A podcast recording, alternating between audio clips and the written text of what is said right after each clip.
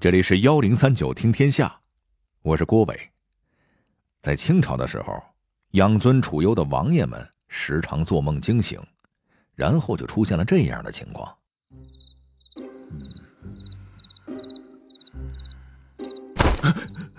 哎呀，完了完了！哎呀，哎，怎么了？我裤子呢？我裤子呢？快点找啊！大半夜你要去哪儿啊？去上书房。我不跟你说了啊，上学要迟到了。听到这儿，您可能会问了：这王爷也需要上学吗？其实按理说呀，成家立室的王爷是不用再接着读书的。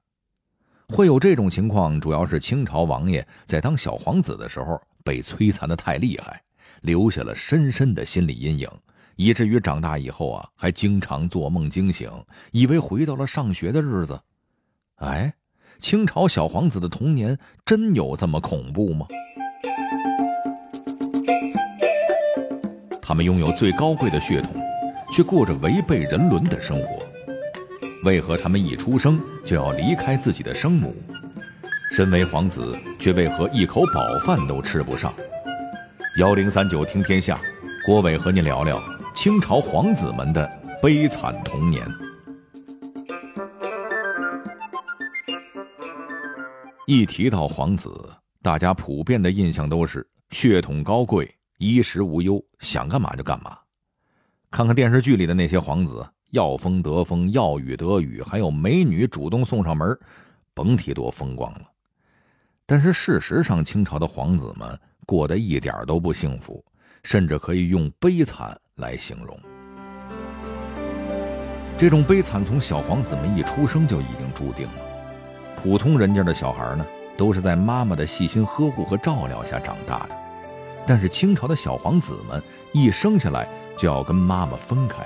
交给别的妃子养大，不仅没法和亲妈撒娇，而且每年只有在特殊的日子里才能够见上一面，还不是私底下，而是要当着很多人的面儿郑重其事，按照宫中的礼制来。所以什么亲亲抱抱举高高啊，基本就甭想了，连多说几句话都不成。那位问了，凭什么呀？这规矩听起来的确有些不近人情啊。但这也是清朝人为了巩固统治想出来的办法，主要是为了防止后宫干政和外戚专权的现象出现。汉朝就有了吕后擅权的先例。汉武帝当年为了防止这种情况的发生，死前愣是狠心杀了钩弋夫人，以保小皇帝刘弗陵能够稳坐江山。不过，这种杀母立子的手法也有点极端了。于是。清朝人就想到了这个两全其美的办法，让后宫啊换着养孩子。您想啊，这亲妈常年不跟小皇子在一块儿，俩人就跟陌生人没什么太大区别，更不可能操纵小皇子了。后妈就更不可能了。都说后妈难当，别的后妃就算是对小皇子再好，毕竟不是自己亲生的，那感觉就是不一样。这样一来啊。小皇子两边都不亲近，大大减少了后宫干政的可能。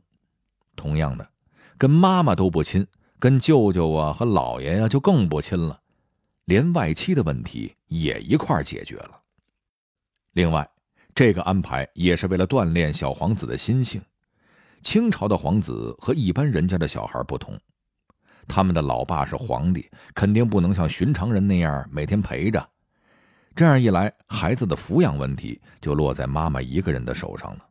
但是，如果是亲妈带的话，难免就会惯着儿子，把儿子养娇了。因此，为了让小皇子更加独立和坚强，交给别人养是最合适的。毕竟不是自己亲儿子，肯定不会二十四小时看护。最后，基本都是交给奶妈和太监带。这样培养出来的皇子，独立性强。更加适应以后的统治。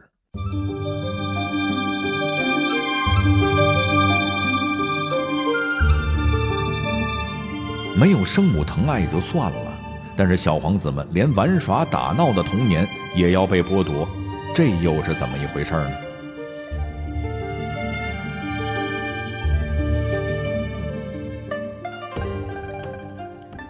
就在普通人家的小孩跟小伙伴们疯跑打闹的时候，清朝的小皇子已经开始学习了。从什么时候开始学呢？答案是一岁。只要一断奶，可以自己晃晃悠悠走路了，那小夹板就算套上了。首先是从基本的规矩和礼仪学起，什么走路的姿势啊、气度、眼神啊，都得学。小皇子嘛，肯定不能老让抱着，能走就必须得自己走。这可苦了咱们的小皇子了。如果您去过故宫的话，您就能明白，那些大殿都有一个高高的门槛儿，要想进去，必须高抬腿迈过去。大人们过那坎儿都有点费劲，更别说一岁多的孩子了。比那门槛高不了多少啊！要想过去，只能用爬的，但是爬这个姿势又太不文雅了，有失皇子风范，那可怎么办呢？清朝人有办法呀！您想啊，小皇子是什么身份？那以后是有可能成为皇帝的人，身边能少得了随从的小太监、小宫女吗？门槛自个儿过不去。可以让奴才们给抬过去呀。于是每次小皇子在宫里面遇到门槛的时候，他身边的小太监就会一左一右给他这么一举，哎，就抬过去了。按说这应该是个挺萌的动作吧？但是作为皇室继承人，怎么能萌呢？多不像话呀！所以小皇子们还必须表情严肃，一丝不苟，不能失掉王者的气派。像很多晒娃视频里啊，萌娃咯咯乐的神态，在小皇子这儿那基本上瞧不着啊。等小皇子再长到六七岁的时候，就到了去学堂的年纪了。清朝的皇帝极其重视小皇子的教育，为了更好的监督儿子们读书，皇帝把小皇子们上学的书房就设在乾清宫旁边了。乾清宫是什么地方啊？那是皇上平时居住办公的地方。那意思就是说。把儿子们都搁眼皮子底下看着，平时皇上一边批阅奏折，一边还能听到小皇子们的读书声。有的时候工作累了，皇帝想起来活动活动筋骨，随便溜达两步就到了学堂了。他还能趴门缝里看看皇子们的学习态度，就跟学校的教导主任似的。这个时候，谁要是敢调皮捣蛋，那皇阿玛进来就是一顿踹呀！您说？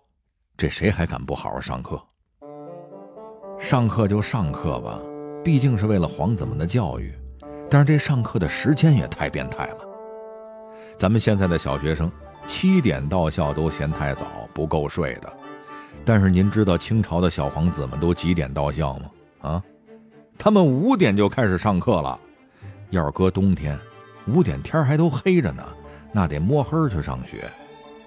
据当时在宫中值夜班的人说呀，经常是凌晨四点就能在走廊上看到点点移动的光亮，那不是什么鬼火啊，而是小皇子们上学路上的照明的灯光。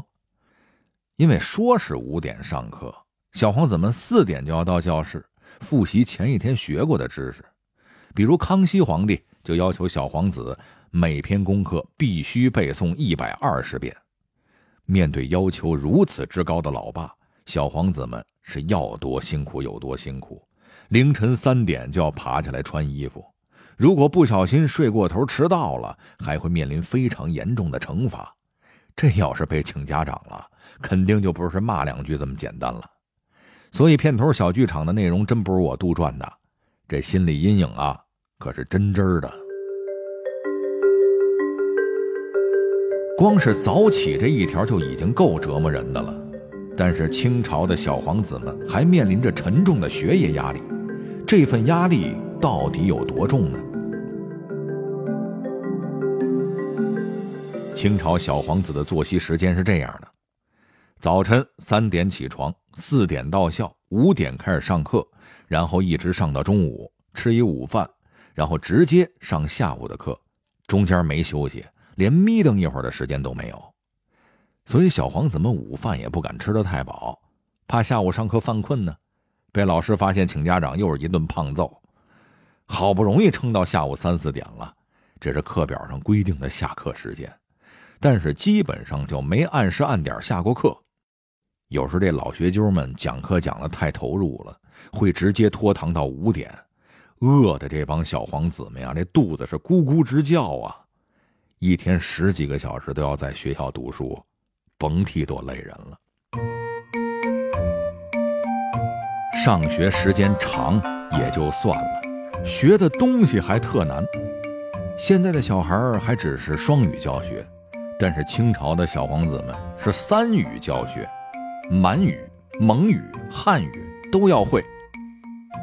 汉语太难学了，尤其是对于女真出身的满族人来说，学汉语是难上加难啊！而且他们还要学习孔孟之道。咿咿呀呀的背诵那些“知乎者也”，您想想，学的得多崩溃！好不容易熬到五点，终于下课了。小皇子们这下能喘口气儿了，跑到御花园去玩一会儿了吧？不成，五点是文化课上完了，但是体育课还没上呢。大清朝未来的花朵怎么能没一个强健的体魄呢？于是下课之后。小皇子们又被拉到练武场，开始学习骑马和射箭，一直就折腾到天黑呀。然后回家以后还有作业要写，这一天要多崩溃有多崩溃。您说现在的小孩上学也挺累的吧？但至少还有一寒暑假呢。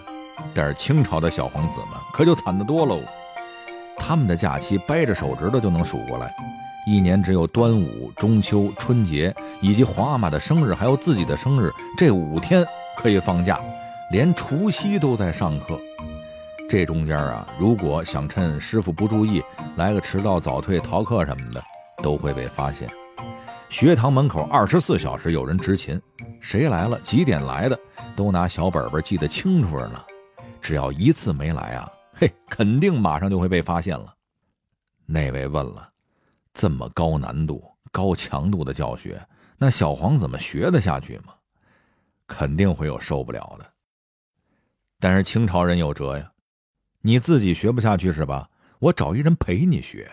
哎，清朝小皇子们都有自己的陪读，但是陪读的待遇可不怎么样，经常要帮小皇子们背黑锅。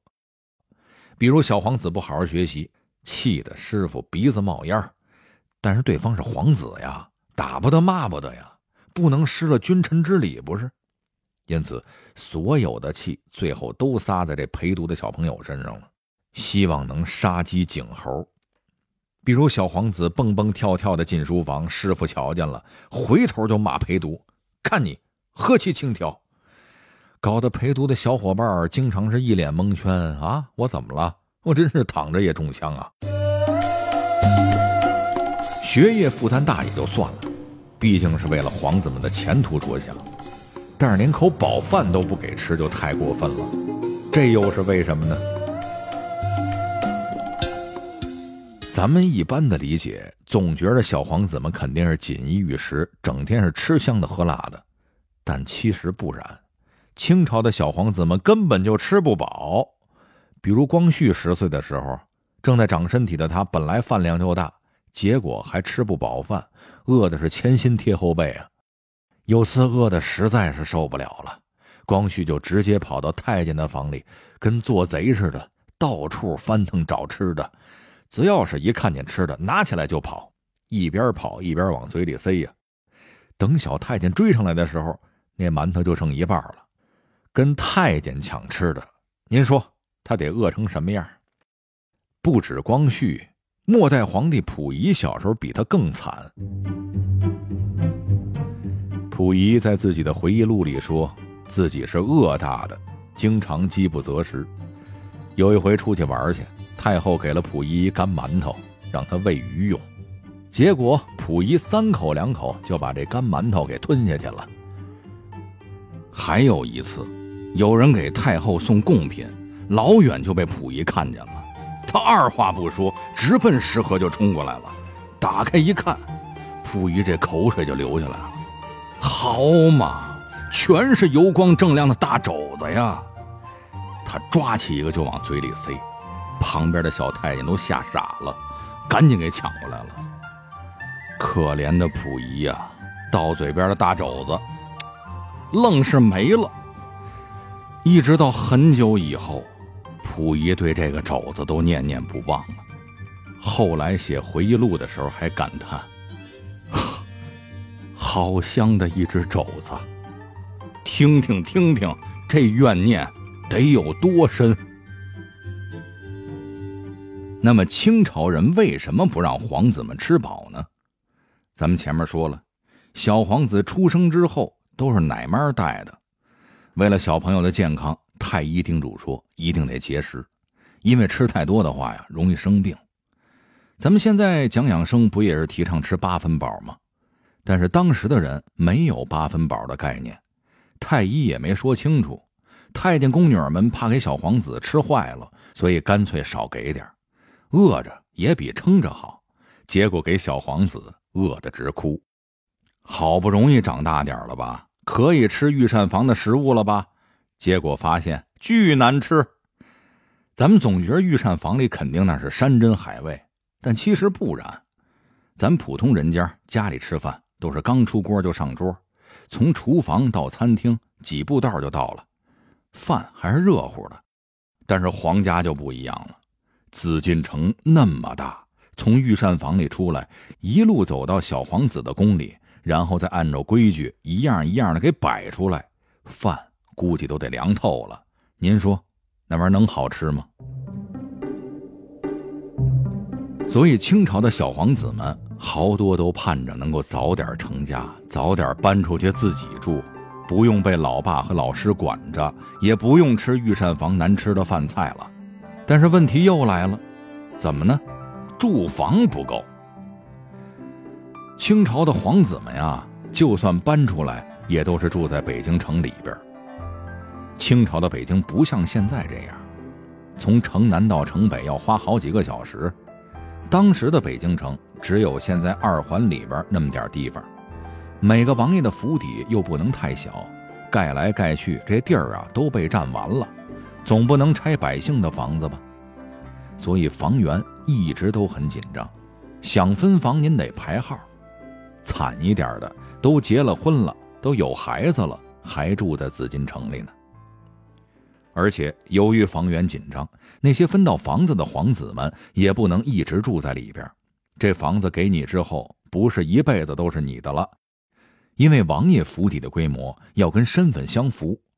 比如分房子的时候，封号是亲王，分的是大别墅，但是混着混着变成贝勒了，那对不起了，您不能住那么大房子了，还得收回来，给另外一位排队等着的王爷住。总之，清朝的小皇子们是自打出生就没过过一天安生日子，碰到老皇帝驾崩了，还得面临一番血雨腥风的斗争，一不小心啊，连小命都得搭进去。所以说呀，这种对皇室下一代的培养和教育方式，虽然初衷是好的，但是再好的模式一旦僵化，就很容易变得陈腐。这样培养出来的孩子，又怎么能给一个王朝带来新的气象呢？大清朝最后的结局，不就正好说明了这一切吗？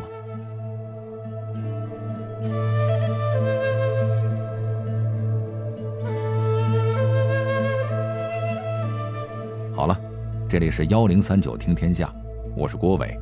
最后，我代表节目编辑程蕊民、程涵，片头小剧场配音陈光、董珂，录音严乔峰。感谢您的收听。另外，如果您想收听往期节目，领取听众福利，欢迎您关注新浪微博和微信公众号幺零三九听天下。